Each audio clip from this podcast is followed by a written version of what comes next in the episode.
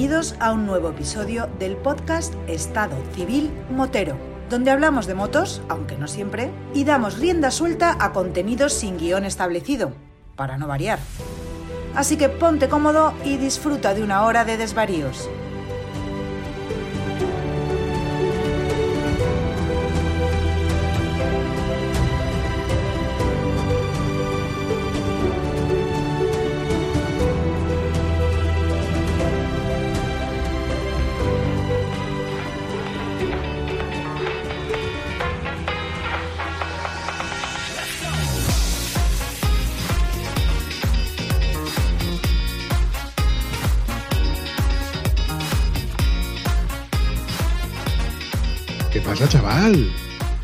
Querido Vampi, qué de tiempo. ¿Te quieres creer que te he echado de menos, tío? No me creo nada. Sí, sí, te he echado de menos. Porque he pisado carreteritas que pisé con mi amigo Vampi. Y digo, hostia, por aquí pasé yo con el Vampi. Por aquí pasé que yo con el Vampi. Por aquí casi se come el Vampi a un coche que venía para acá. Y, y, qué bien, qué, qué bien me lo he pasado. Y bueno, he pasado de verdad unos momentos muy buenos este fin de semana.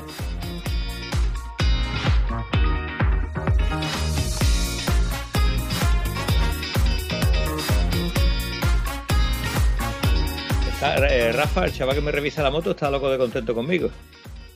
Porque en dos fines de semana va por 5.800 kilómetros. Joder, macho. Eh, Ah, eh, Tú te puedes imaginar que estoy deseando de llegar y ponerme a entrenar, tío. ¿Te lo puedes creer?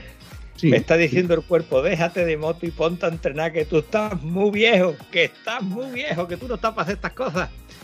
Así que le voy a hacer caso a mi cuerpo y a partir de mañana me lo voy a tomar en serio. Hombre, eh, yo creo que o te pones las pilas y te recuperas, o va a llegar un momento en que el cuerpo te diga basta ya. Machote. Sí, sí, sí. Yo estoy esperando que si me dice basta, me coja en moto, ¿vale? No me vaya a decir basta y esté en casa tocándome los huevos, ¿eh? Cuidado con lo que deseas, porque tan bueno es una cosa como es la otra. Tú hay que partir de la base de que tú tienes una forma física que te permite estar más tiempo en la moto, que te permite, bueno, o ciertas, ciertas licencias que en otro tipo de personas no te permitiría.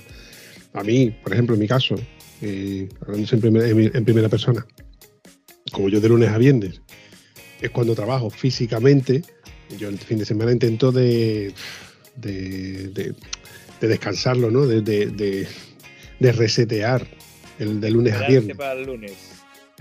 Claro, pues es que si no, si yo encima trabajara los fines de semana, igual que trabajo, cosa- Voy a decir una cosa por, por si acaso le sirve a alguien, ¿vale?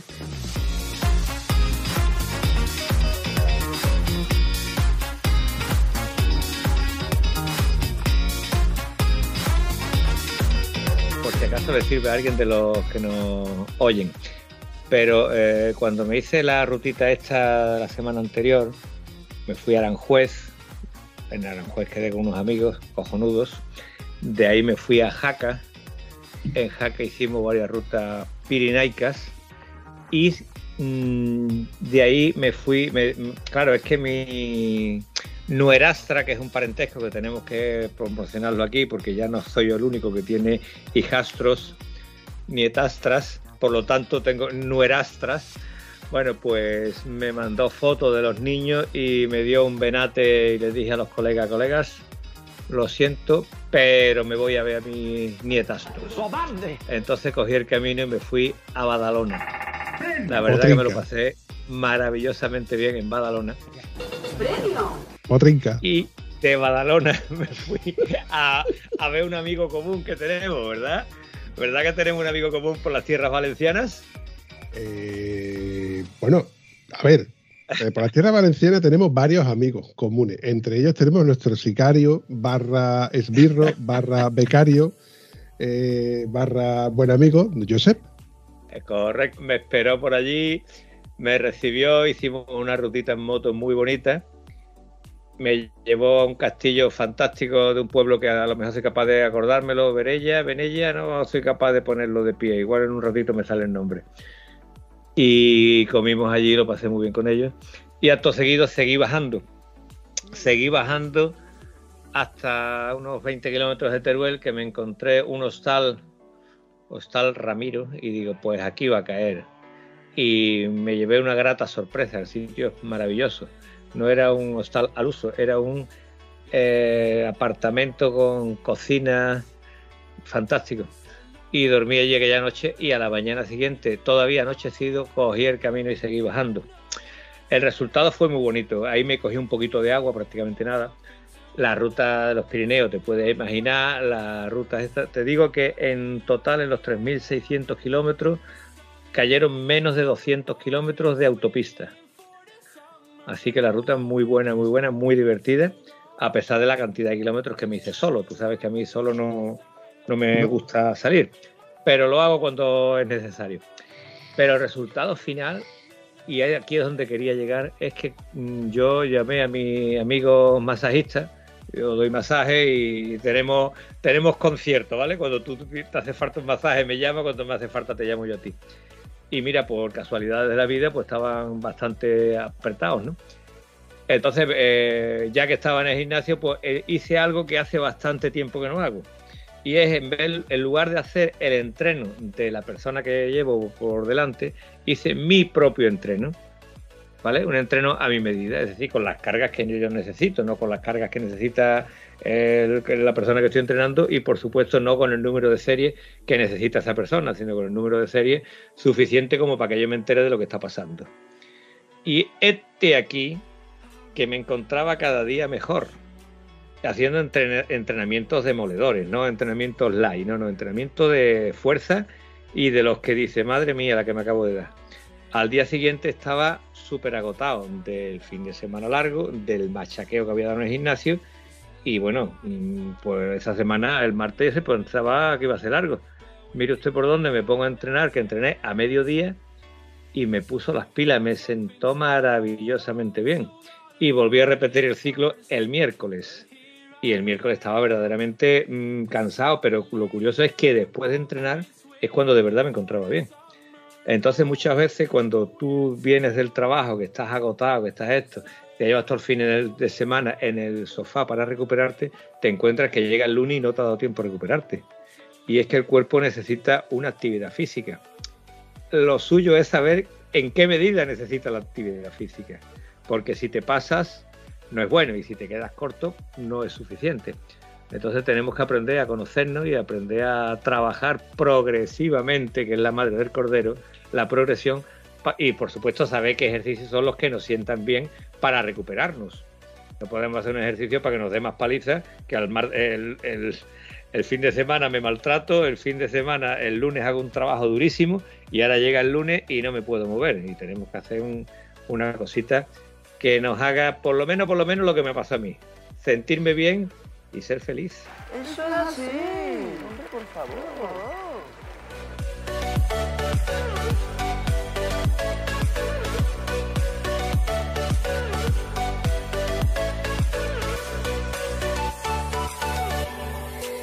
Mira, con tus sabias palabras de buen profesional que tú eres del, gremio de las pesas, y los entrenos y etcétera, he recordado las sabias palabras de nuestro amigo Paul Scrivillet, donde comentaba que en tiempo de pandemia, que estábamos en coger la moto durante una temporada, y uno perdía a lo mejor ese feeling, ¿no? ese contacto, ¿no? ese día a día con la moto, y al volver a montarte la moto después de tanto tiempo, pues uno tiene, vuelve a recuperar sensaciones que no se acordaba, ¿no? Y, entonces, a lo que vengo a referirme que, del mismo modo que cuando vuelves a entrenar tienes que volver a recordar y tienes que volver a rememorar y te viene bien no perder la rutina del entreno, con la moto pasa lo mismo. Para la moto, si tú dejas de cogerla, mm, vuelves a perder cierto feeling. Tienes que volver a, recordar esos movimientos, esos pesos, esas dimensiones, esas esa curvas, etcétera.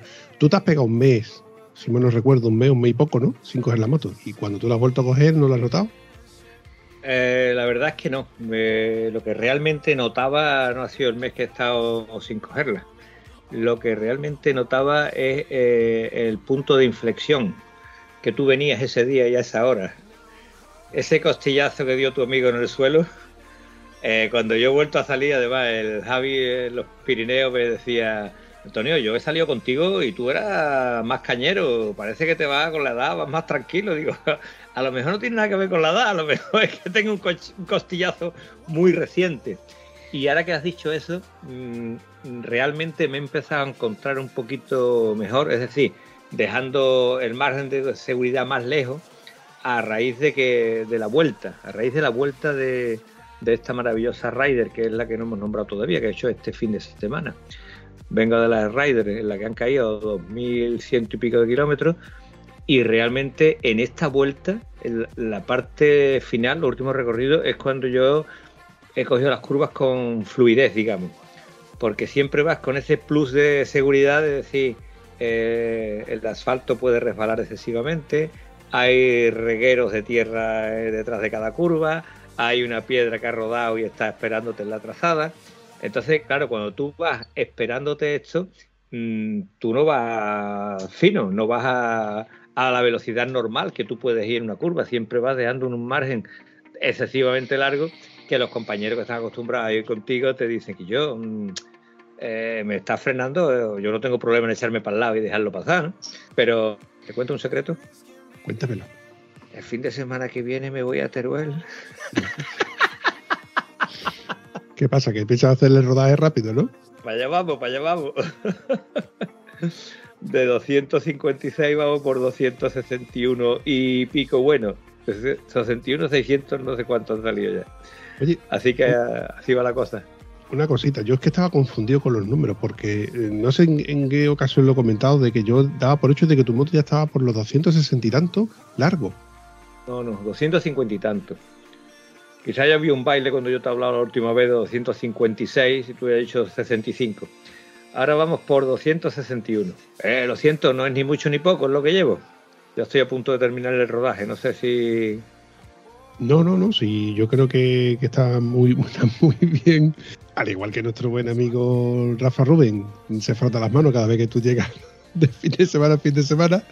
Nuestro buen amigo Gonzalo está también frotándose las manos cuando está preguntando, a ver, Alma de Cántaro, ¿qué neumático quieres ahora? ¿Quiere que te pide ahora?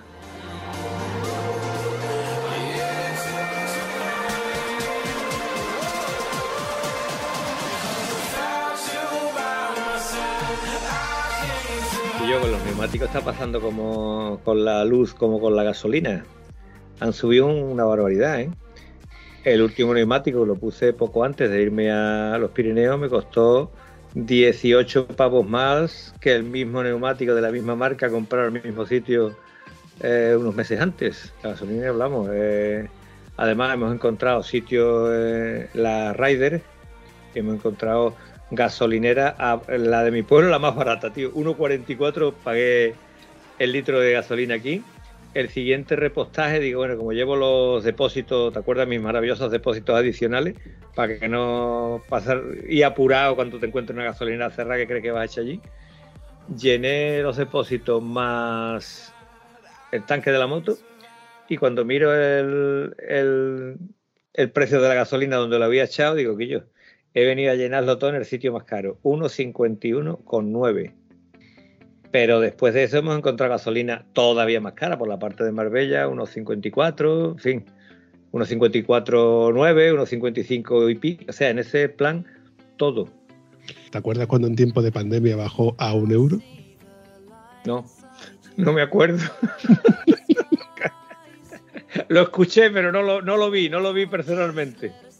La madre que los parió son unos hijos de puta y se aprovechan de, de, de nuestra nuestro cómo se dice con nuestro vicio no de nuestro enganche no de nuestro sí pero no sé. yo que te, yo vamos a ver o cojo la moto por placer y si tú quieres cogerla por placer es un impuesto de lujo pues tú lo pagas y te jodes pero es que cuando voy a trabajar estoy, había sitios donde el diésel estaba al mismo precio que la gasolina ¿eh?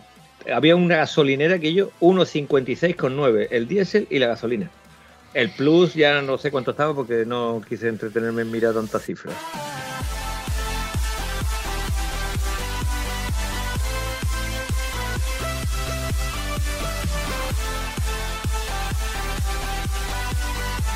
Eh, mira, hablando de esto un poco, como se está intentando de, de meternos con calzador, el tema eléctrico, los coches eléctricos, los coches híbridos, los micro híbridos.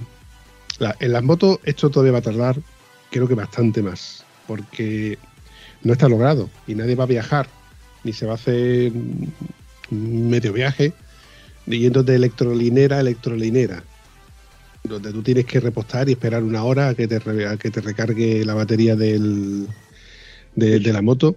En el mejor de los casos, en el que tu moto se pueda recargar en una hora, que tampoco estamos hablando de, vamos a suponer, autonomías de 300 kilómetros, ¿vale?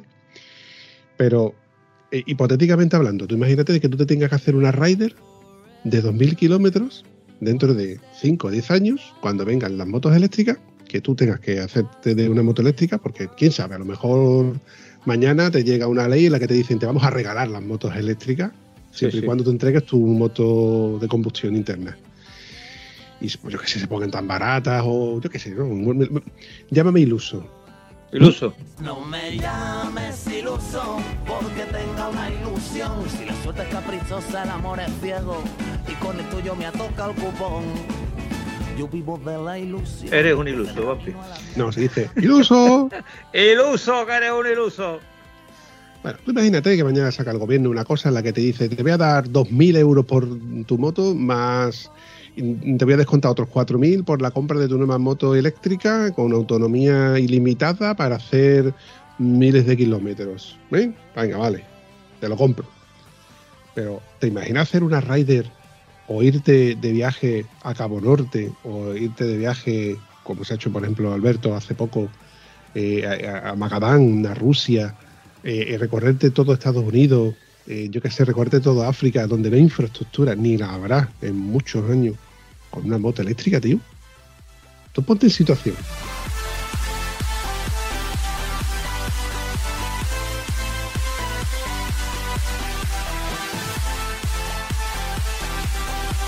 No, no me llega la imaginación para tanto, porque hay razones, muy, hay cosas por soñar que soñemos, ¿no? Eh, si esto fuera todo correcto, habría un restaurante donde tú llegas y metes la moto y enchufas la moto directamente. Mientras que come, la moto está recargando. ¿vale? ¿Lo hay? Esto sería, esto sería lo ideal, ¿vale? Lo ide sí, claro, lo hay. Para pa 25 motos, ¿no? Ese espera. es el problema, que cuando hablamos de un vehículo, un vehículo sí lo puedes enchufar. Pero si sois seis vehículos los que vais, ya no hay enchufe para seis vehículos.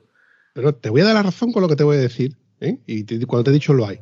Me pasó no hace mucho de que fui a Málaga y fuimos a recoger un familiar y, paramos para, para estirar las piernas y para tomarnos un café porque nos habíamos cansado.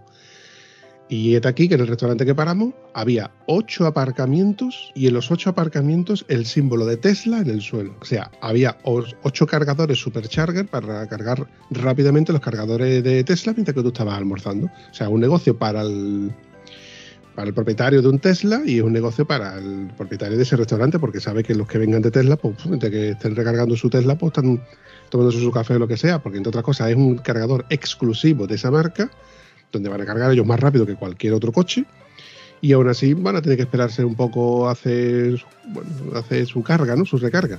Imagínate que, que, en todos los restaurantes o en todas las gas, gasolineras que ya no serían gasolineras, serían electrolineras, tuvieras un cargador rápido para recargar tu moto en una hora, por poner un ejemplo.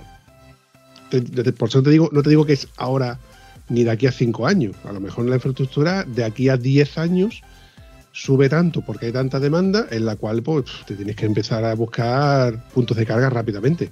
Mira, el sábado fue Vampiro. Sí, el sábado estuve en el centro comercial Lago, allí en Sevilla, y mientras que estaba buscando aparcamiento me dice mi hijo, papá, aquí se puede aparcar. Digo, no, esto es aparcamiento de, para los coches eléctricos. Dice, papá, los coches eléctricos pueden aparcar fuera de los, de los parkings, fuera de los sitios de, parque de coche eléctrico. Digo, pues sí, pueden aparcar en su sitio y en el sitio de los demás. Y dice, ¿y tú no? Digo, no, yo no puedo. Él mismo se dio cuenta de la incongruencia y le comenté, digo, es que hasta que todos los coches sean eléctricos, pues cada vez habrá más aparcamientos de, de, para, para, más coches eléctricos y menos de coches de combustión, con lo cual llegará un momento en el que pase como la gente que está fumando, que todo el mundo lo señala así con el dedo, que tú no puedes fumar, que tú no puedes aparcar aquí, ¿no? cosas así. Uh -huh.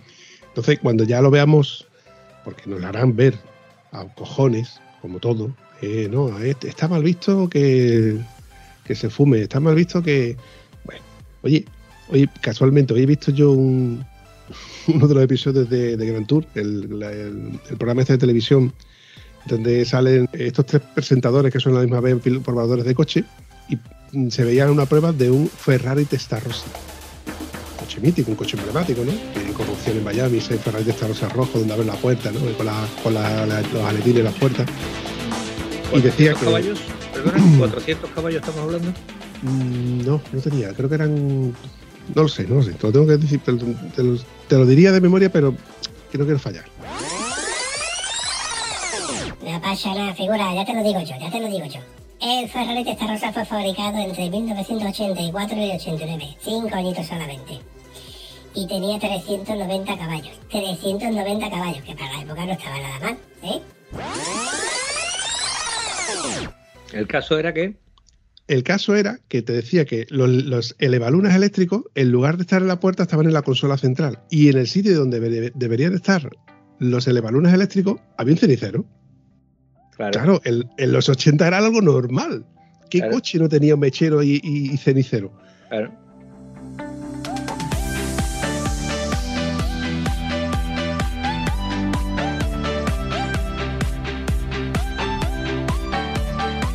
¿Y hoy cómo lo ves tú?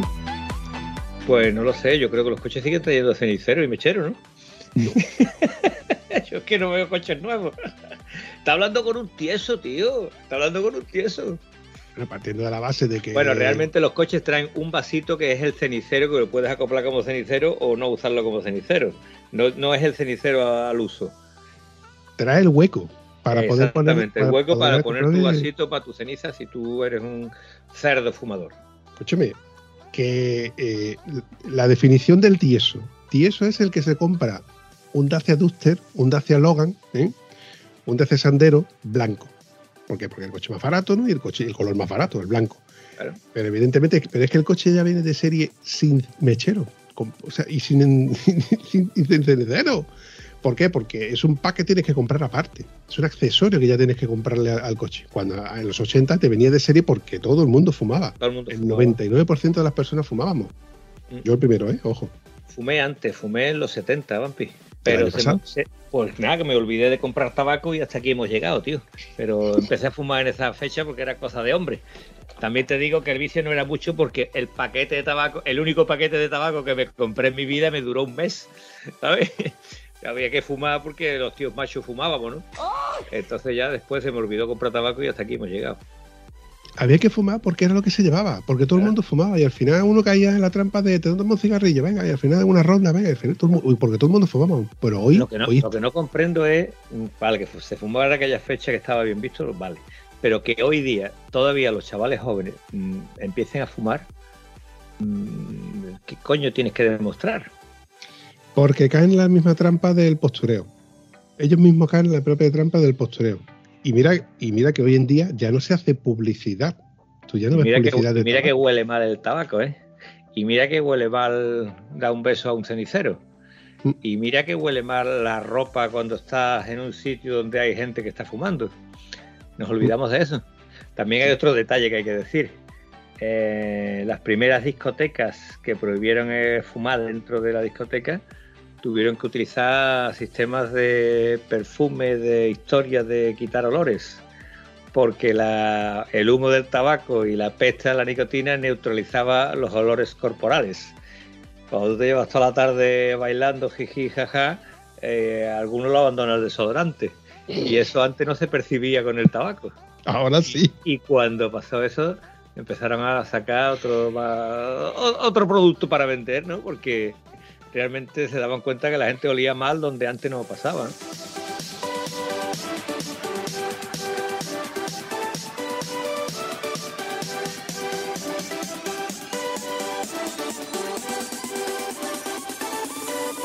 ¿Tú no te acuerdas la publicidad del tabaco? Que te la veías en todos lados, en los autobuses urbanos. Que te veías tus gorras con la marca, ¿no? Con chaquetones Eh. con la marca, que te regalaban. Mal porro. Ahí voy, ahí voy. ¿Te acuerdas la publicidad de, de las marcas de tabaco en las motos? Era Ajá. guapísimo, tío. Ver esa Suzuki con Chesterfield. La, ¿Cuál era la maravillosa Cayiva Luke Strike? Chesterfield, Malboro, ese rojo Malboro y blanco, sí, eran sí, sí. motos preciosas, tío. Cierto es, cierto es. Y sin embargo, bueno, se ha perdido. Pero bueno, hemos dado paso a motos que hoy en día son motos muy bonitas, motos muy estilizadas. Esos colines están levantados que tú veías en las motos de, los 80, de los 90, con ruedas de galletita chiquititas, que tú decías, ¿cómo coño cogía eso una curva, tío? Y con neumáticos que hoy dices tú, con esto no voy yo ni a comprar pan. Hay una cosa peor. Eh, mi prima tiene una XJ900, ¿vale? Que creo que tiene ya treinta y tantos años la moto esa. Y hay una cosa peor con las ruedas finas. Y es los frenos, tío. Frenaba mucho más mi GS650 con un disquito solo. Frenaba mucho mejor que la XJ900. Parece ser que era un problema de compuesto de las pastillas, porque las pastillas de estas antiguas motos de aquella fecha venían con amianto. Entonces el amianto ya está erradicado de las pastillas de los coches y parece ser que al no tener estamiento el abrasivo pastilla que llevan hoy día no, no frena. Eso según me ha dicho mi amigo José Ra, que es un erudito en la materia. Te lo digo como me lo ha contado, aquí yo de esto no, no entiendo. Pero bueno, mm, ver una XJ andando desde tu billo, ¿dónde va con ese chisme? Por cierto, no vea la que le hicieron en la ITV con la XJ pasó la ITV y le dijo, no, estos escapes no, no valen. No sé cómo consiguió dos escapes originales de Yamaha, se los puso y dijo, no, no vale, esto hace mucho ruido. Y al final, eh, la homologación de esta moto, no sé cómo consiguió mi maravillosa prima la ficha de homologación de la moto, está para que tú le pongas el micro a 20 metros, no para que le pongas el micro al lado de la moto. Tú tienes que hacer la homologación de la moto con el micro a 20 metros. Que también me parece lógico, porque cuando tú vas andando con la moto a ese ritmo, a abrirle gas, es a 20 metros. No va a estar nunca más cerca de 20 metros de, la moto. Total, que gracias a eso consiguió pasar la homologación después de, o sea, la ITV después de llevarla no sé cuántas veces. También en la ITV se han visto cosas como echar un coche para atrás porque no llevaba dos luces, llevaba una línea de luces y entonces era una luz sola y le echó para atrás el coche, ¿sabes? Un coche, mm, vamos, nuevo no, más nuevo todavía, porque dime tú de cuándo para acá hay coches que llevan una luz de derecha a izquierda. En fin, otro de los ingenieros espabilados que hay por ahí. La XJ900, quiero recordar de compartía este motor. Igual estoy hablando, tirando de, memoria, pero creo que compartía motor con la TDM900. Eh, está usted diciendo cosas que no tienen nada que ver.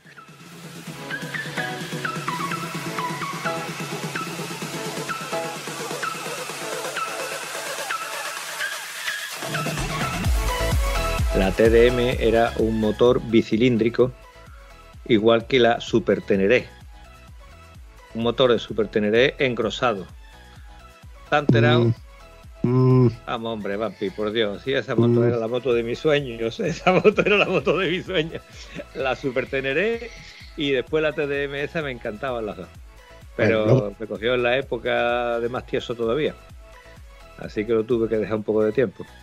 Luego lo preguntaré. A ver, a ver, a ver, a ver.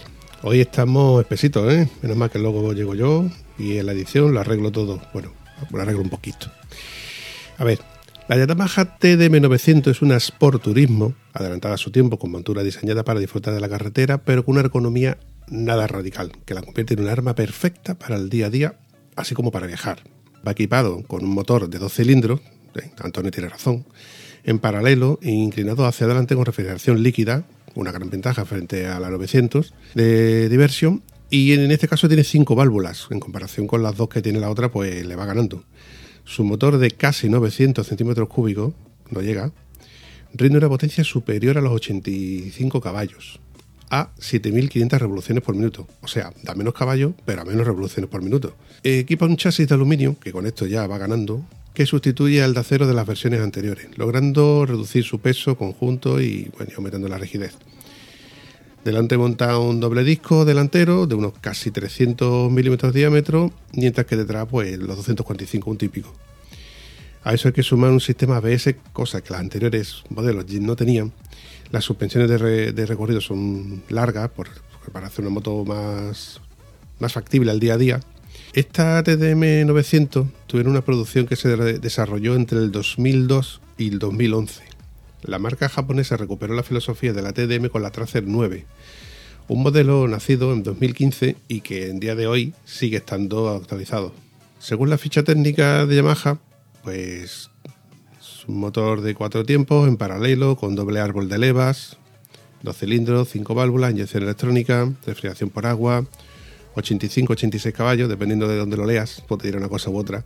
Lleva la normativa Euro 3, transmisión secundaria por cadena, con 6 velocidades. El chasis es doble viga de aluminio con horquilla telescópica hidráulica de 43 milímetros, vamos, prácticamente la misma que las actuales F800. El basculante, curiosamente, es de acero, en lugar de ser de aluminio, con un monoamortiguador con botella de gas separado, cosa que en aquel entonces pues ya estaba adelantado a su época. Las llantas son de la delantera de 18 pulgadas y la trasera de 17. Una medida que así me parece un poco extraña. Con 120-70 delante y 160-60-17 detrás. No está nada mal. Lo único que no me gusta es que tuviera tan poco depósito. Solo tiene 20 litros para ser una 900, con 85 caballos. Bueno, yo creo que andaría justo en, el- en los depósitos actuales. Y pesaba 226 kilos, que creo que no es un peso excesivo para este tipo de moto, comparándolo, por ejemplo, con la mía, con la F800.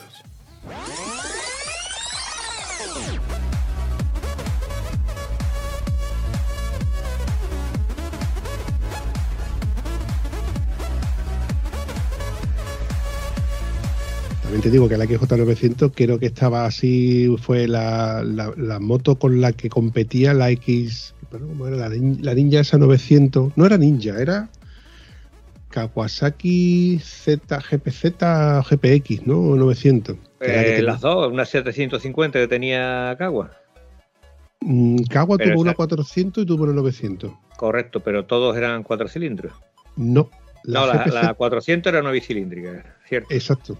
Era el bicilíndrico en línea, porque lo recuerdo porque tuve un vecino que, que la tuvo, que era una preciosidad de moto. Además, de hecho, tuvo el XT3 y medio, la largó, que a mí me encantaba esa XT3 y medio porque era un pepinaco. La probé un par de veces y era una moto que a mí me Estamos- llamaba muchísimo la atención por el par motor la- que tenía.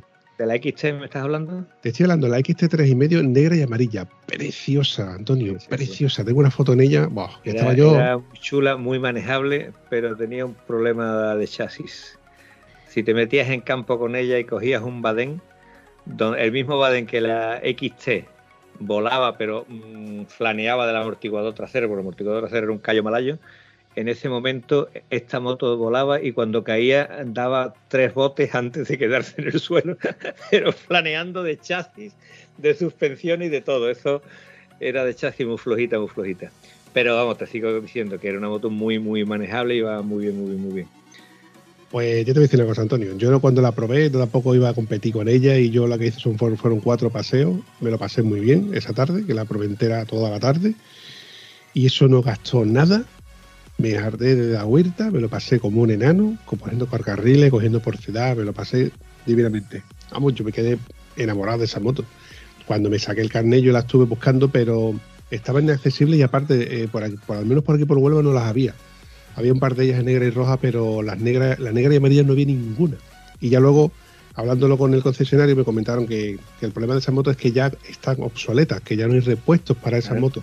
Entonces, si rompías un depósito, o se te rompía, te quitaban las cachas, porque las cachas estaban puestas a clic, no tenían tornillo. Sí.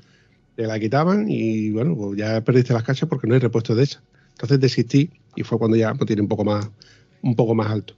Pues este vecino mío pasó de la GPX, no, perdón, era GPZ. Juraría que era GPZ 400. Era bicilíndrico. Y era con la que yo, con la que él se iba y venía a trabajar. Y se iba a trabajar a la fábrica, que estamos hablando de que se pegó una, una kilometrada chula. Y la verdad que el tío estaba la coda contento de en comparación de una moto con la otra. Y fue cuando yo a mí me llamaron la atención esos modelos y fue cuando tiré un poco de, de, de- de libro, de, de revista, porque en aquel entonces no teníamos internet, y descubrí que la moto de Top Gun, la moto que Tom Cruise usa en Top Gun, era una GPZ 900.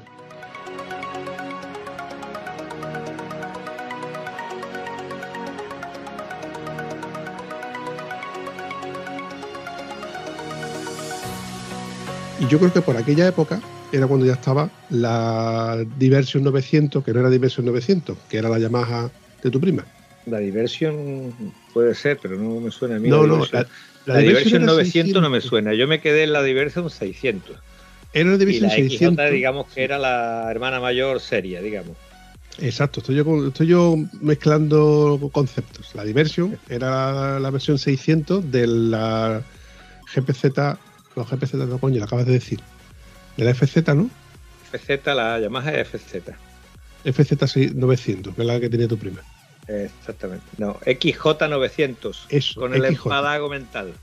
Es que la Diversion se llamaba XJ también. XJ 600 en Diversion, que la había sin carenado y con carenado. Vampiro, hoy estás que te sales, ¿eh? Hoy estás que te sales, macho. Hoy me vas a dar más trabajo que nunca. Ay, señor, señor. Creo que ha llegado el momento de ponernos en contexto del cómo, el cuándo y el por qué. A ver, la Yamaha XJ900 Diversion es una vieja conocida de, de los viejos moteros porque salió por allá por el año 1980 aproximadamente y fue una apuesta de Yamaha para hacer una moto Touring, o lo que al menos en aquel entonces se consideraba una moto Touring. Aunque sí que es verdad que es una moto que, eh, aunque quien pensara de que al ser una 900 era una moto rápida, una moto para correr, no estaba hecha como tal. Tenía un chasis regulera, tenía suspensiones blanditas, sí que tenía un buen depósito de 24 litros, que para la época era un depósito generoso. Tenía cardan, cosa que la, su hermana pequeña de, de 600, la XJ 600 Diversion, no lo tenía. Y por ello, pues, era una moto que era muy válida para, para el touring. Era una moto que declaraba 89 caballos. Es una moto que ha envejecido bastante bien y de hecho una moto que hay gente a quien le gusta convertirla en una café racer porque como base es una moto muy, muy, muy válida. Eh, creo que rondaba por unos 1.000 o 2.000 euros dependiendo del estado de la moto y es una moto muy bonita. Hay preparaciones que son chulísimas. Esta moto fue sustituida por las FZ Facer, FZ6 y FZ Facer primeras que las había en 600 y en 1000 centímetros cúbicos. Para resumirte un poco las especificaciones de esta moto, decirte que tiene una cilindrada de 892 centímetros cúbicos y una potencia de 89 caballos a 8.250 revoluciones en un motor de 4 cilindros en línea, 4 tiempos, con arranque eléctrico, pero que solo tenía dos válvulas por cilindro. Eran motores refrigerados por aire de 5 velocidades, como he dicho antes, por transmisión por cardan. Pesaba la friolera de 280 kilos y alcanzaba unas velocidades máximas de 200 kilómetros por hora, que no estaba nada mal para la, para la época. Teniendo en cuenta de que era una moto que venía de los años 80, calzada a buenos zapatos, calzaba 120 70 17 delante y 150 70 17 detrás, con doble disco delante y monodisco detrás, pero pecaban de que eran frenos bastante justitos, justitos, igual para esta época. En aquel entonces supongo que serían grandes frenos porque era lo que había, no podías compararlo con, con motos de con motos actuales.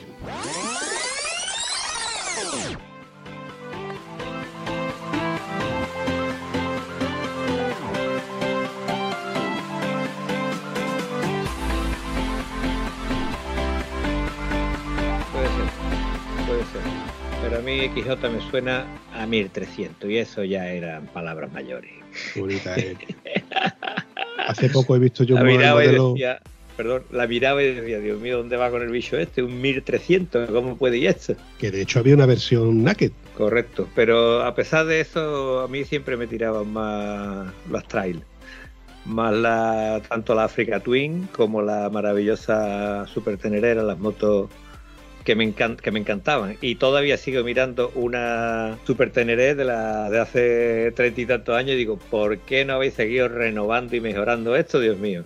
¿Por qué no esta moto con inyección, con buenos discos, con mejores suspensiones? Y yo, ponerse las pilas. Porque creo que el concepto trailer de aquel entonces no murió, pero se estancó. Porque nada más que se vendían motos naked y motos deportivas, motos de carretera. Date cuenta que en aquel entonces, ¿qué es lo que había en, en trail? En Yamaha estaba la XT600, o sea, estaba la XT3,5 y la XT600, de ahí pasabas a la Super Teneré y punto. No había más nada. Las XT600 sí, fueron evolucionando hasta las 650 y hasta ahora. la XT3 y medio desapareció y la Super Teneré desapareció hasta que ahora en los últimos 10 años volvió a aparecer la nueva 1200 que yo soy yo también era un pepinaco, que también ha desaparecido. Que ha desaparecido ahora también, que es un- una maravillosa moto. Eh, te has saltado las maravillosas Honda Dominator y la hermana mayor Africa Twin. Es que no he hablado de Honda, te he hablado de Yamaha, porque es, eso es lo que te iba a comentar ahora. Eh, el Honda que recordábamos que estaban.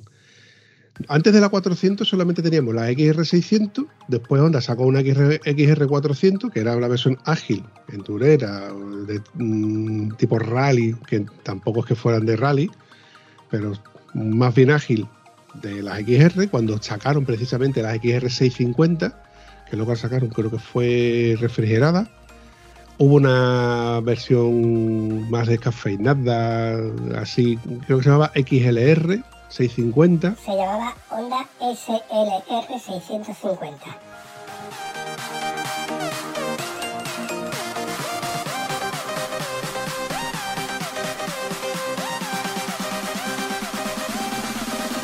Que era una versión NAKE con vez de meter el guardabarro alto, tenía el guardabarro bajo, como las nuestras, sin, con el faro redondo y con el escape gordo atrás. La misma moto, Eso también ha hecho, hay una, alguna Dominator rara y así también con ese motor de XR. Sí, sí, algo de eso hay también en una.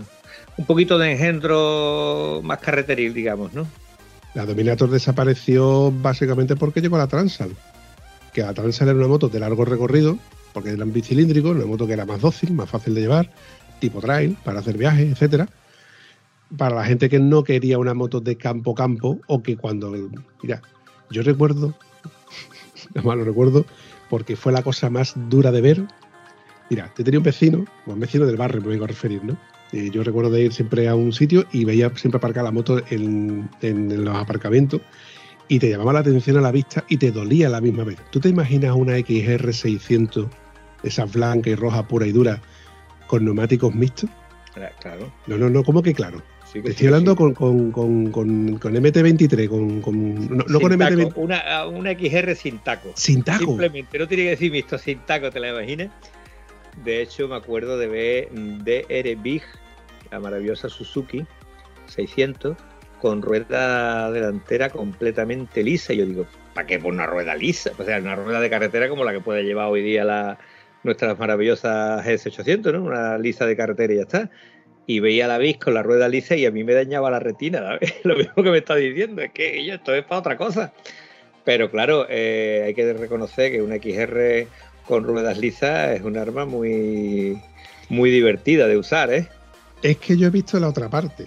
Yo he visto la XR con kit supermotar, que son Claro. llantas de, de radio, perdón, con llantas de tres radios de, de aluminio y con su freno de disco potente y eh, hecha para, para supermotar. Vale, hasta ahí lo entiendo, pero a la rueda de 21 de taco, quitar los tacos y ponerle ruedas mixtas, me vengo a referir lo que antiguamente eran ruedas mixtas. Era la- Que- la- que- la- Araña, araña la retina de esa rueda lisa en esa moto. Lleva razón, lleva razón. como, como hay gente a la que le araña la retina cuando ve tu moto con tacos.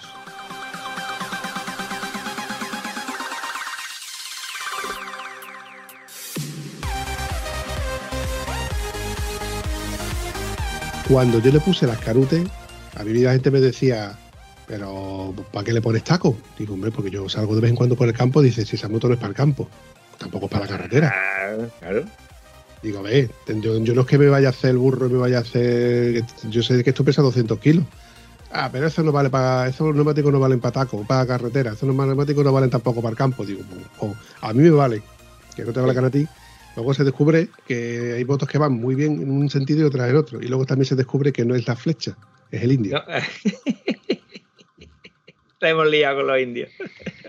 sin desmerecer a nadie, me encontré con un personaje, porque tiene- tengo que ponerle tildes a esto, que había sido, bueno, motero de la antigua, del, bueno, que conocía a todos los corredores de las motos antiguas, bueno, de la competición, el tío era, el tío, el maestro Lindre, que de todo sabe y de nada entiende, ¿vale? El típico que cambia moto cada, cada cuatro años, que siempre está teniendo las últimas motos, que siempre te busca la excusa perfecta para decirte, no, me he cambiado la 500 porque total, y como ya no se puede correr, y a los dos años te ves que se ha comprado la 700 porque se la ha quedado Pues- chica, la última. Vale, en una salida que llegamos a, a Pomarao, justamente antes de llegar a Pomarao, ahí tiene un par de curvitas muy chulas, ¿verdad?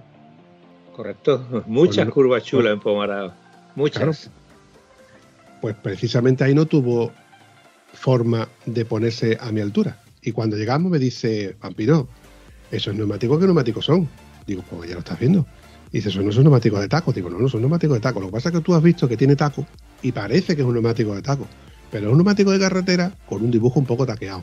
Pero el compuesto es de carretera. Se me ha dejado sorprendido. Digo, claro, es que tú ves los tacos y ya te quedas tú que digo, ya soy. No, no, no, no. Y al final se quedó sorprendido y ya le entró un poco más en la dinámica. Pero que ese mismo fue el que en su día me dijo, ah, con esos neumáticos tú no sales con nosotros. Cuando me vio con, lo- con los bestsellers, ¿no? Con los carutes. Pero bueno, bromas aparte, es que de los neumáticos se podrían hablar muchas cosas. Mira, otra anécdota que te cuento de. Porque es que es para reírte. De los Pirelli STR. Cuando yo monté los STR, al poquito, a los poquitos meses, fue Faro. Y me fui a Faro. Y llegando ya a Faro, se me acercaron dos chavales que me preguntaban, oye, este neumático, ¿qué neumático es? ¿Qué neumático más chulo? Digo, pues este neumático es el Pirelli STR, que todavía no lo traían la- las Teneré, las T7. Y yo lo había comprado porque un chico se lo había encargado a mi proveedor para una Africa Twin, pero no había llegado, con lo cual me los quedé yo. Ah, pues le quedan bien, pues son bonitos, pues estos son neumáticos le quedarían chulos a mi moto, y tenía una F800 igual que la mía. Perdo- perdona el inciso. Para una Africa Twin, 750 del año chimpón. No, no, no, no, de las actuales. Las actuales llevan rueda de 18. Trasera.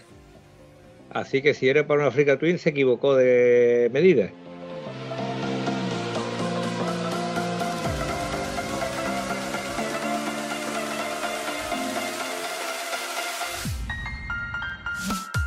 Te cuento por qué sé lo de las medidas de la Africa Twin nueva. Llega Gonzalo y me ve un neumático usado con un dibujo mm, para hacerle 3 o 4 mil kilómetros más y no más. El maravilloso Conti Attack 3 y digo, que yo, esto que está aquí.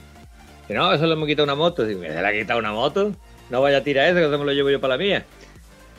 Y dice, no te sirve. como que no me sirve? Y me quedo mirando y, ay, me cachi en la madre. ¿Qué moto es? Por la Africa Twin. Vaya hombre. Entonces la Africa Twin y alguna que otra KTM campestre, entre ellas la célebre 990, viene con rueda de 18, así como las XT, así como tantas y tantas.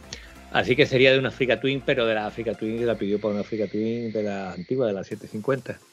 Ya me he quedado yo fuera de juego. Yo juraría que cuando me lo dijo este chico era para la Africa Twin, pero me puede ser que, que igual se ha confundido o lo que sea. Bueno, volviendo al caso, el- eh, los chicos estos se les llamaba la atención y de comprar ese neumático por estética, porque le que- quedaría chulo en su moto, no por la versatilidad que le podía dar al neumático o porque fueran a salir realmente fuera de la carretera para hacer un poco de, de ¿no? O, o carriles, ¿no? Sino porque quedaba bonito. Te digo que sí. Eh, un amigo mío, eh, bueno, amigo, eh, estoy en un grupo donde hay realmente un amigo mío, todos los demás del grupo los he conocido porque una vez fui con ellos, y preguntó que yo, ¿alguien conoce el neumático STR, Scorpion? Y digo yo, yo he usado varios juegos del neumático ese. Es que se lo quiero poner a una moto Guzzi Scrambler para esclambrelizarla. Digo, muy bonito palabra. Pues pónselo. Hombre, que, que ese neumático así con el taco se ve mucha presencia. Pero después la moto como va por carretera, digo, mejor que muchos de carretera 100% que puedas probar. Y casualmente cuando una cosa va bien, pues tú dices que yo, pues va bien. Pero este me llamó personalmente para decir que yo, qué acierto ponerle esta goma, porque es que diste en el clavo, es que va mejor que los neumáticos originales, que no sé qué neumático traía la moto esa de, de serie, pero le proporcionaban más feeling el neumático ese a pesar del taqueado. Y además yo lo he dicho, es que van bien en seco, es que van bien en mojado, y es que van bien en carretera buena, y cuanto más partida esté la carretera, mejor va a ir el neumático. Volvemos a lo mismo, depende del indio. Después siempre un espabilado cuando preguntan de goma, es que en barro no van bien. Vamos a ver, chaval, ¿me vas a decir que neumático le va bien a una moto de 200 kilos? Un neumático con palas de tractor prácticamente, ¿no? Y cuando te salgas del fango, ¿qué haces? Eh, no existe un neumático para, una moto de esta que vaya bien en fango y que después lo puedas usar en la carretera. No existe. Y si existe, patinas en la carretera y te juegas el tipo. ¿Has visto los comentarios últimamente en el grupo de Ruina GS cómo están criticando los Moto Z, que también se hablaban de ellos, que tanto publicidad se le daba, que tanto... A ponerlos en el suelo.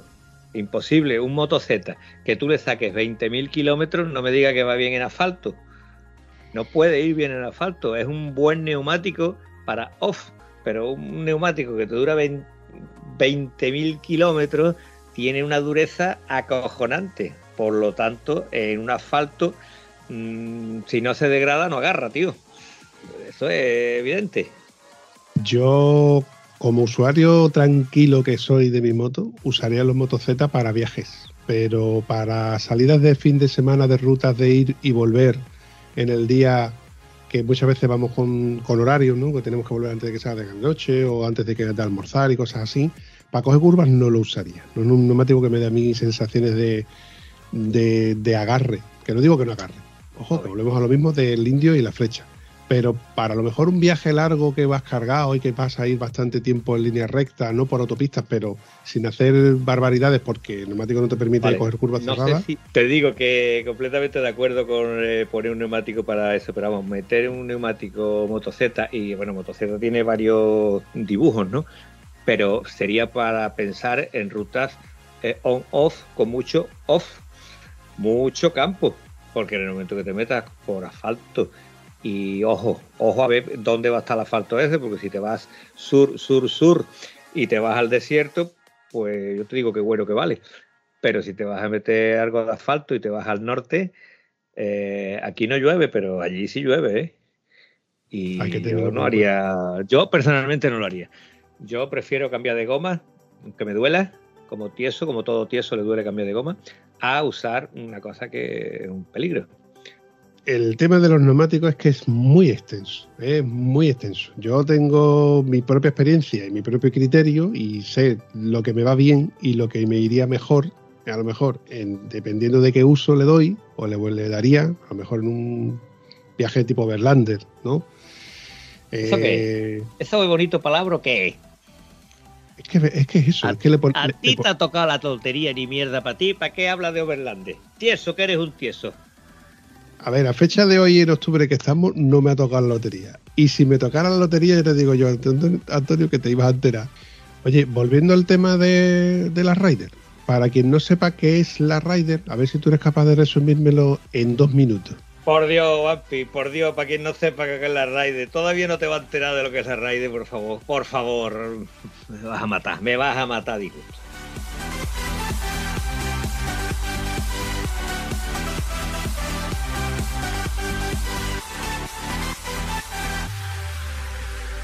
A ver, chaval, la Raide es un evento que yo no sé si va por 7 o por 8 ya, ¿vale? Y es una maravilla, es una maravilla. Es visitar un pueblo de Andalucía. La organización te dice qué sitio, de qué pueblo tienes que ir a visitarlo y tú vas y lo visitas. Eh, según tengo aquí el papelito de la Ryder, creo que empezamos en 2014. En esa no, no estuve yo. Cachis en la mar, pero estuve en la de 2015. Estuvo muy bien, ¿sabes? Después tuve la de 2016, 2017, 2018, 2019. 2020 no estuvo nadie pero han hecho una chulada, ¿vale? Una chulada que es poner el 2020-21. Poner los dos dibujos juntos, uno encima del otro, ¿vale? Y queda, queda bastante curioso, porque claro, eh, nos habló nuestro querido, eh, ¿cómo se llama? Juan, el que hace el desafío. El desafiero por excelencia. Coño, el organizador, que tú tuviste un podcast con él. Joder, vampirquillo, yo creía que tenía la cabeza Yo- fatal, era yo. Yo tuve un podcast con los Javis, con uno de los Javis de la Challenge, No, no, no. Tú has Ah, no, no, tú te refieres- podcast. Juan Peña. Juan Peña, el grandullón. El Pisha. El, tío, el Pisha, hombre. Vale, si te hubiera vale. dicho Pisha, hubiera caído a la primera. Ahí está. No acordarte del Pisha, que no se entere, ¿vale? Bueno, pues el Pisha eh, ha dicho que cuando haga el desafío se va a hacer desafío 2020. Que lo hace en el 2021, ¿vale? Pero eso no es cosa suya, él va a hacer 2020. Entonces en 2022 será el 2021 y iremos con un año de retraso porque él lo vale y me parece perfecto. Y esta gente han puesto el 20 en tinta más clarita y en tinta más oscura el 2021. Pero siguiéndote explicando lo que es la Rider, la Raider no lleva Rosbu, no lleva nada. Entonces te van a decir los sitios donde tú tienes que sellar. Te dan un pasaporte y tú bajas con ese pasaporte al sitio y visitas un pueblo de cada provincia andaluza. Entonces, te voy a decir, por ejemplo, bueno, te, voy a decir los que hemos visitado en esta pedazo de ruta, que ha sido una maravilla. Entonces, hemos visitado eh, Benavís, en Málaga, hemos visitado Alama de Granada, en Granada, hemos visitado Benalcázar, en Córdoba, hemos visitado el eh, Laujar de Andarax, en Almería, así hemos visitado Facinas, en Cádiz, Frailes, en Jaén, Hinojos, en Huelva, y las Minas de la Concepción, en Sevilla. Y por supuesto siempre terminamos en Lucena, que es el sitio de, donde salen los organizadores y se celebra allí una comida de concordia con todos los participantes. Esto en líneas generales es en la Rider, no te dicen por qué carreteras tienes que coger, o sea, no te dicen prácticamente nada, te dicen dónde tú tienes que ir a sellar y dónde tienes que terminar y eh, empezó con un grupito pequeñito y en esta ocasión el grupo ha llegado a 1300 motos. Ahora vas y los cascas. De las cuales más de 300 iban con acompañantes. Entonces nos hemos montado un grupo bastante, bastante bueno y bueno, un nivel de, personal y de competitividad y de amistad muy bonito de, disfrutarlo, ¿vale? De disfrutarlo. Eh, no tiene nada que ver con el evento que hace nuestro amigo Pisha y no tiene nada que ver con el evento que hace los Javi, con las Challenger.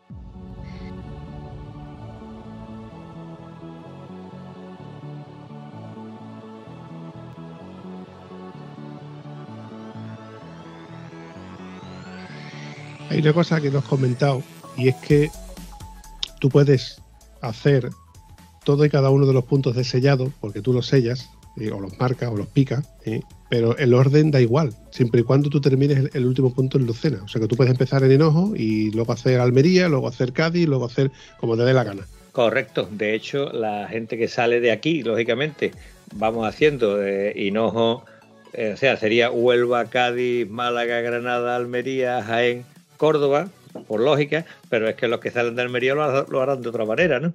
También podías hacer, empezando por Sevilla, hacer círculo hacia la derecha, hacia la izquierda, hacerlo en estrella, es decir, tú te montas la ruta que tú quieras.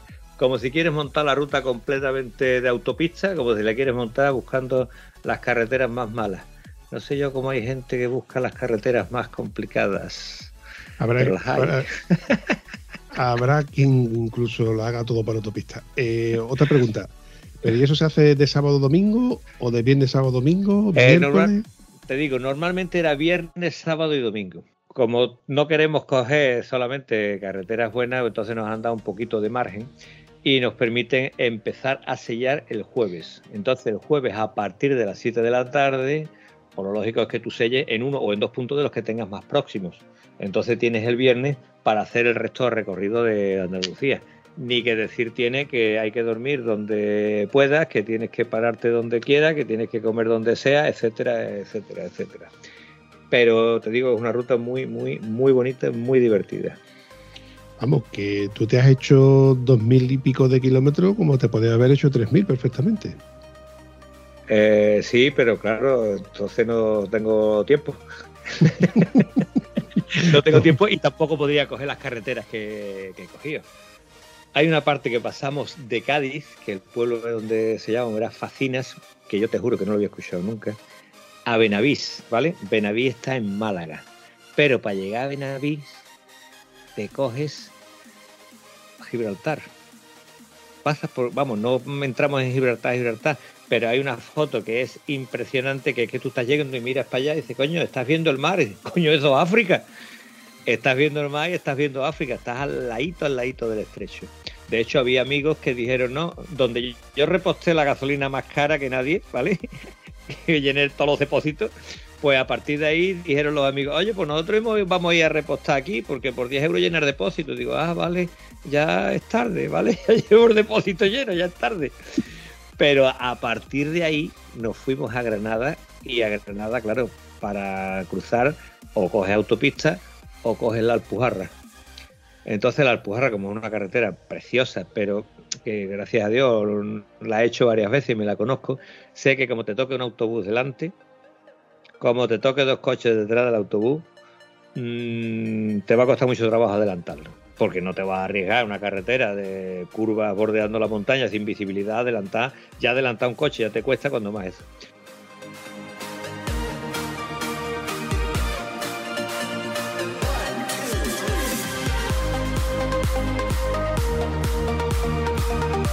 Entonces, cuando nos dimos cuenta que íbamos camino de eh, toda la Alpujarra, dijimos, eh, párate, vamos a dar la vuelta, vamos a cogernos por una carretera que va por debajo. Y eso fue lo que hicimos. Nos fuimos por la carreterita que va por debajo, no la que va por la costa. Y ahí, ahí ha sido una alucine, Vampi, porque aparte de que la carretera tenía poquísimo tráfico, si mirabas a la izquierda veías el mar y si mirabas a la derecha veías la montaña y no tengo los cines mirando para los lados, que la carretera es muy, muy, muy sinuosa, ¿vale? Pero de verdad que íbamos disfrutando como enanos. Ahí te lo dejo, Vampi. Y tú en casa, manda cojones. Hombre, Antonio, es que yo no tengo tan. No puede ser, Antonio, no, puede, ser. No, tengo tanto tiempo como tú. Ya te lo han dicho por el grupo de, de, WhatsApp que eres un cansino. Me cago en todas tus mulas. Escúchame. Todo el día hasta que amanezca. Señora, ha llegado.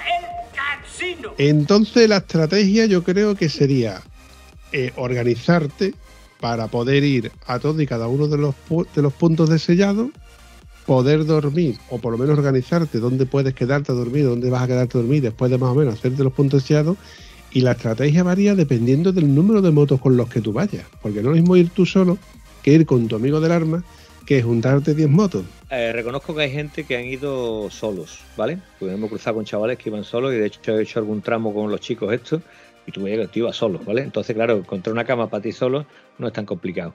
Eh, nosotros éramos tres en el grupo.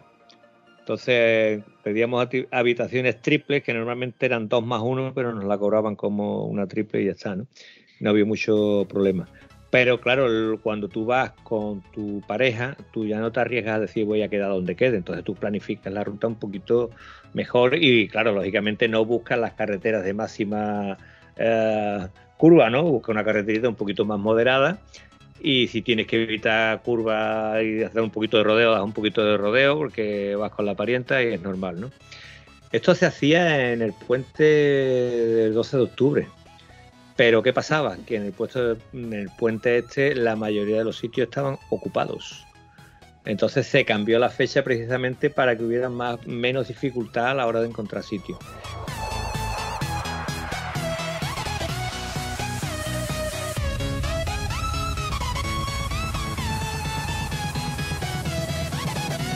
En esta ocasión no hemos encontrado dificultad a la hora de alojarnos. Es decir, a partir del almuerzo decíamos, vamos a intentar sellar en un punto más y nos quedamos en un punto que esté cerca de, o sea, a continuación del punto donde sellamos, en dirección a donde vamos.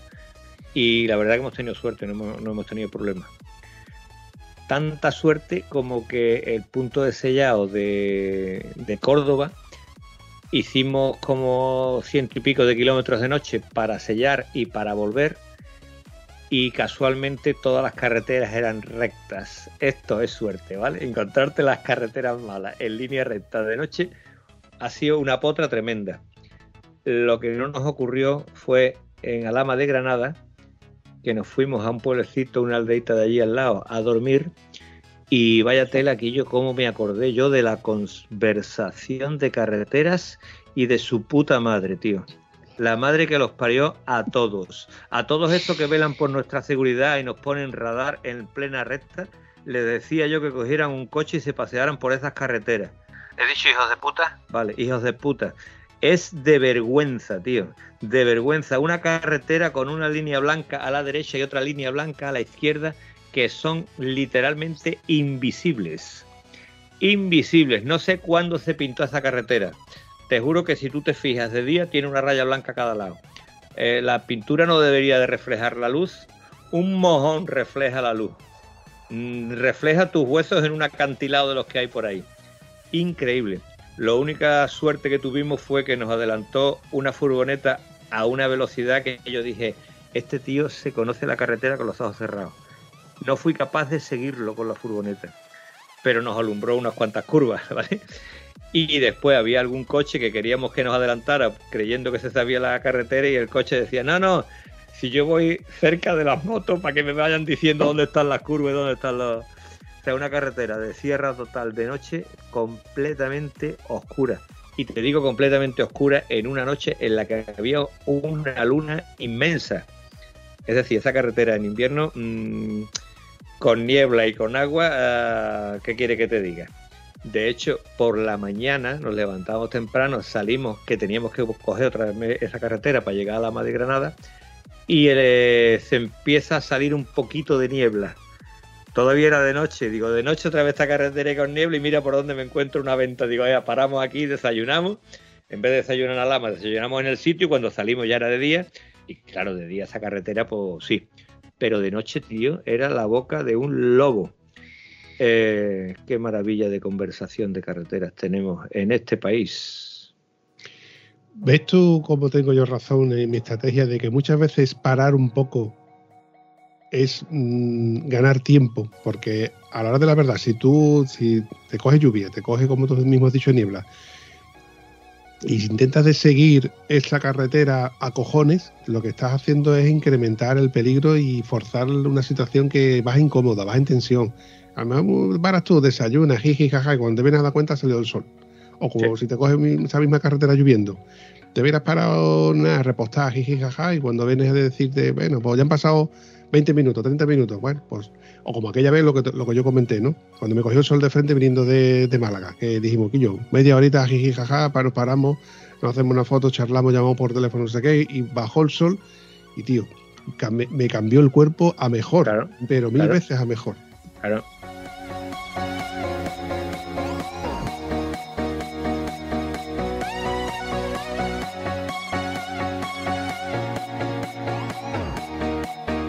Oye, una preguntita. Dime. ¿Eres capaz de contarme las BMW que has visto? Pues como te digo siempre, Quillo, las BMW, hombre, tú sabes que estamos equivocados todos los que llevamos BMW y que llevan Triumph, ¿vale? Eh, no me gusta, bueno, no, tú sabes que hay gente que tiene Triumph que dice que las BMW no valen, ¿vale? No le gusta que digamos su nombre en antena, es uno de ellos. Pero te digo que entre todas las marcas, entre todas las marcas había casi tantas como BMW solo, ¿vale? Entonces, bueno, esto es un hecho que, es así.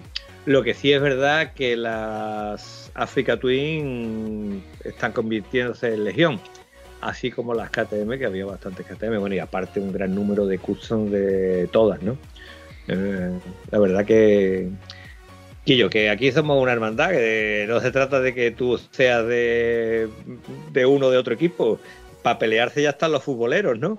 Nosotros nos queremos que tenga una Nike, tenga una moto, tenga una Harley, tengan lo que tenga. Aquí estamos por lo que haga falta. Eso es así, compadre. Eso sigue siendo así. No, no, sí, está muy bien. Si sí, yo te lo comento porque el sábado me acerqué a ver a Gonzalo, que estaba en el punto de sellado, y mientras que estaba viendo lo que estábamos hablando, jiji, jaja, pues vimos pasa un montón de, de, BMW y él mismo lo comentó, dice, Guillo, no vea todo el montón de BMW que están pasando por aquí. Y me llamó la atención que en el grupito que llegaron un grupo de 4 o 5 motos, entre ellas BMW, y llegaron dos chicas en 225. Joder. Una era una Dailin y la otra era una Yosun. Motos naked de estas de 125. Y además venían con su mochilita y con su historia, que esta gente iban haciendo las Rider en 125, a lo mejor con sus respectivas parejas, porque venían los otros con, con BMW, con maletas y, demás. Entonces, coño, mola, mola que, que, se pueda hacer viajes de este tipo y con pareja y con tu moto, ella con su moto y al ritmo de 125 al fin y al cabo, porque la idea es disfrutar y poder hacer los kilómetros. A lo mejor llevan haciendo la Raider desde el jueves o desde el viernes de, por, de, por la mañana. Eh, hay una cosa en la Raider que tú puedes sellar los puntos que selles. Sea que si en vez de sellar las ocho provincias andaluzas, has sellado tres, has sellado dos, has sellado una, tú has hecho tu rider. Cada uno hace lo que, lo que es, ¿no? Pero o reconociendo el mérito que tiene hacer una rider con una cilindrada pequeña, aunque no selles en todos los puntos, la maravilla de, bueno, en, cuando pasamos el tramo desde Algeciras hasta Ronda, eso es lo más bonito que te puedas imaginar en carretera, nos paramos a comer en un sitio y había un chico con una moto muy bonita que era una 125.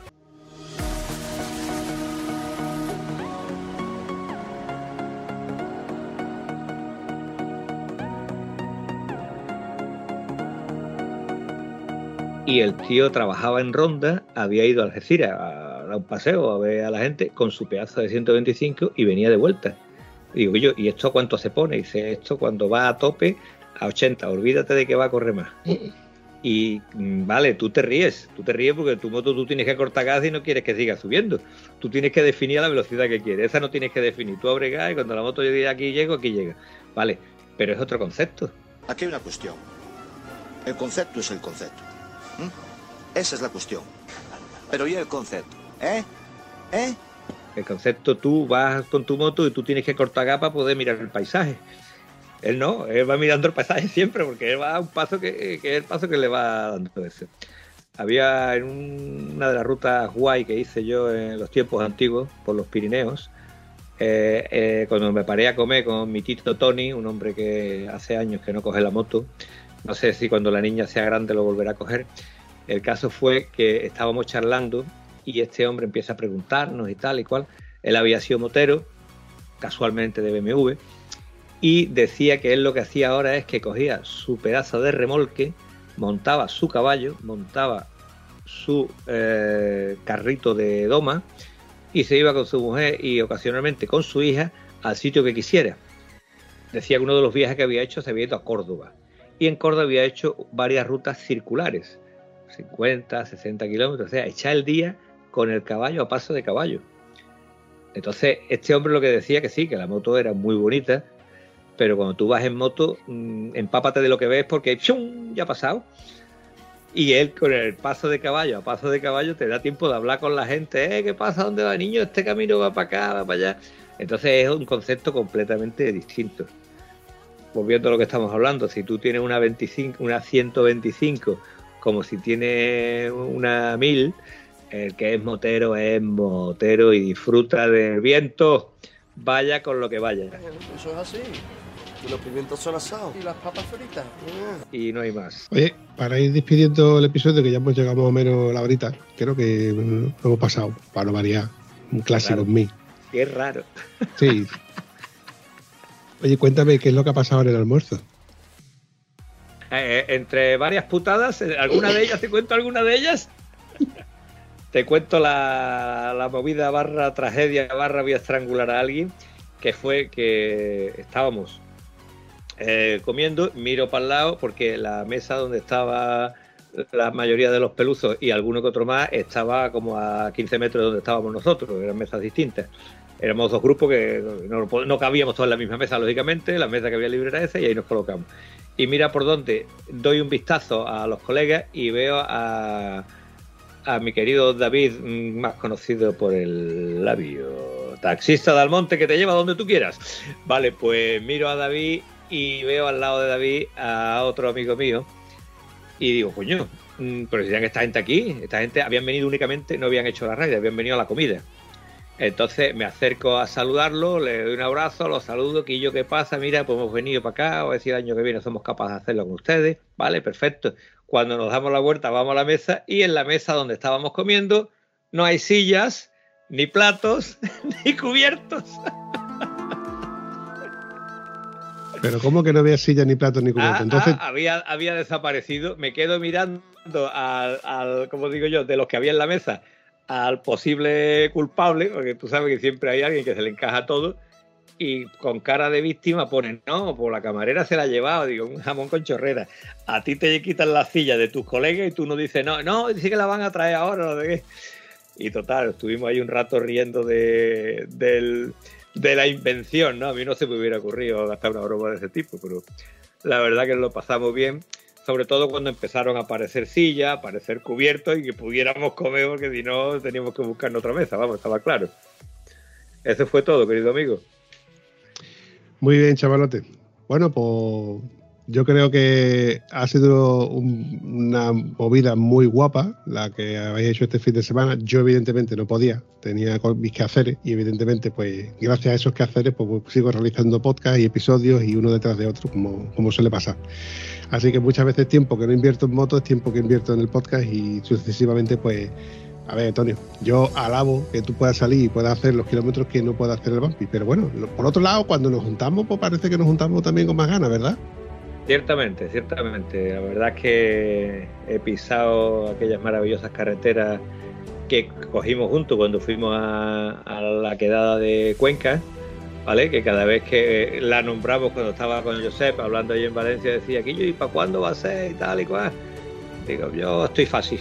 Cuando la hagáis, yo voy. Así que otra cosa es cuando se vaya a hacer. Que por cierto, acabo de caer en la cuenta de que no- hacía más de un año que no, nos, que no nos veíamos. Bueno, yo lo veo el más por el tema de la llamada, pero tú lo has visto después de un año. Correcto, correcto, porque nada más que lo vimos aquel día, aquel ratito, después me dijiste, pues Josep va a llevar el tema de Telegram. Coño, pues muy bien. Y la verdad que hablamos con el tema de las pegatinas, que a ver cómo se hacía, qué tal y qué cual. Y no he vuelto a saber nada de eso. Y en vivo y en directo es un tío cojonudo, ya te lo digo yo. A lo mejor nos está escuchando o a lo mejor no, pero es un tío que vale su peso en oro. Pero es más bajito, ¿verdad? Pero es muy grande, tío. Es muy grande. Las personas no se miden por su talla, chaval. Es un gran tipo. Ahí te lo dejo. Muy bien dicho. Bueno, chaval, nos vemos en la siguiente. Un abrazo, campeón. Un abrazo, Vampi. A descansar. Hasta luego. Si te ha gustado el episodio, no dudes ni olvides comentarlo en cualquiera de las plataformas donde puedes encontrar el podcast. Nos hace mucha ilusión y nos ayuda a seguir creando contenido. Bueno, a mí no, que soy una voz, al Bumpy.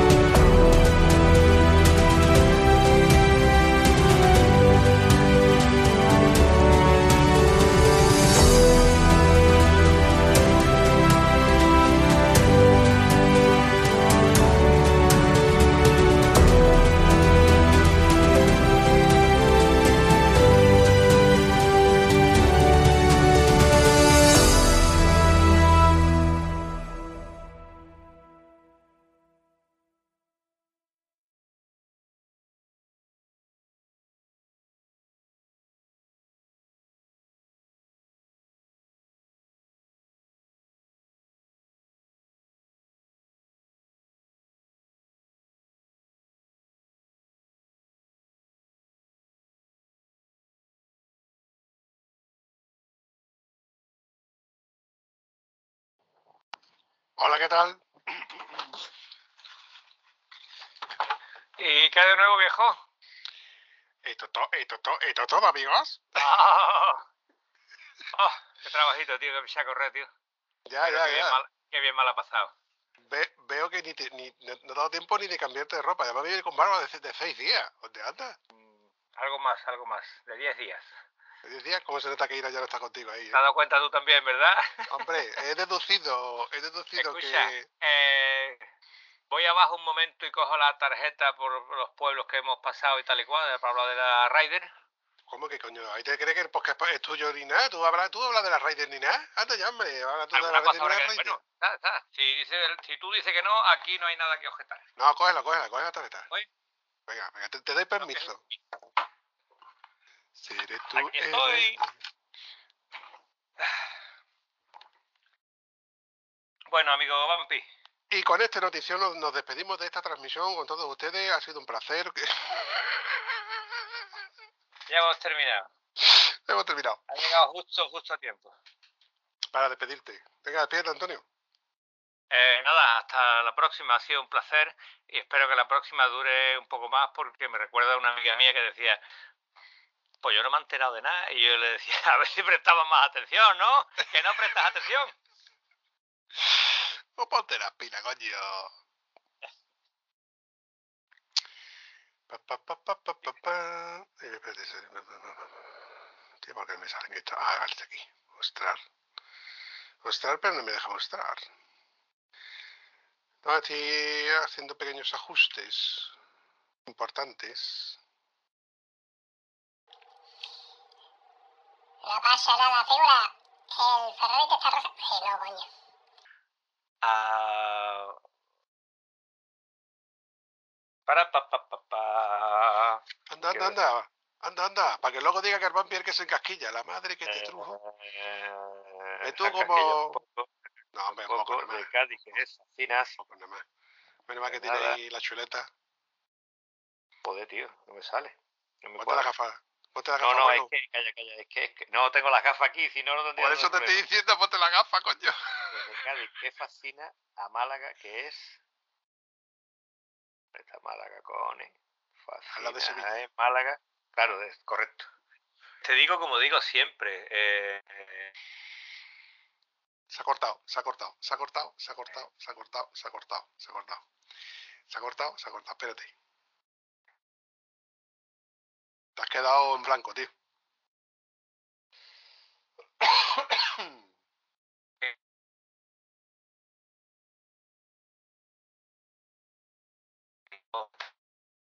Para, para, para, para, para, para. Para, para.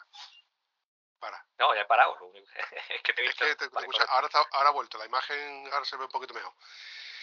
Vamos a cortar, de esta forma no- no- nos quedan dos minutos. Eh, Vale, ah, voy a terminar lo de las BMW. Te, ¡Wow! Te ha pasado. ¿Te ha pasado? Que he echado el brazo para atrás y llevo ya. Diga con su puta madre. Vale, eso te lo arreglo yo con un masajito, querido Vampi. Te voy a contestar lo de las BMW mientras se te pasa el dolor. Te digo como te digo siempre. Hasta a partir de ahí. Bueno, chavalote, O sea, voy a pegar un cortecito de esto. Ya he subido otro episodio, algo- así que vamos a meter algo ya para para la toma farsa, ¿no? ¿Qué? ¿Ha quedado serio? Vamos a meter algo para la toma farsa. Ya lo he metido. Para que tú no te das cuenta. ¿Algo, eh, ¿Hay materia para meter algo falso? He metido, he metido. Cuando tú te has casquillado, por ejemplo, eso lo he metido.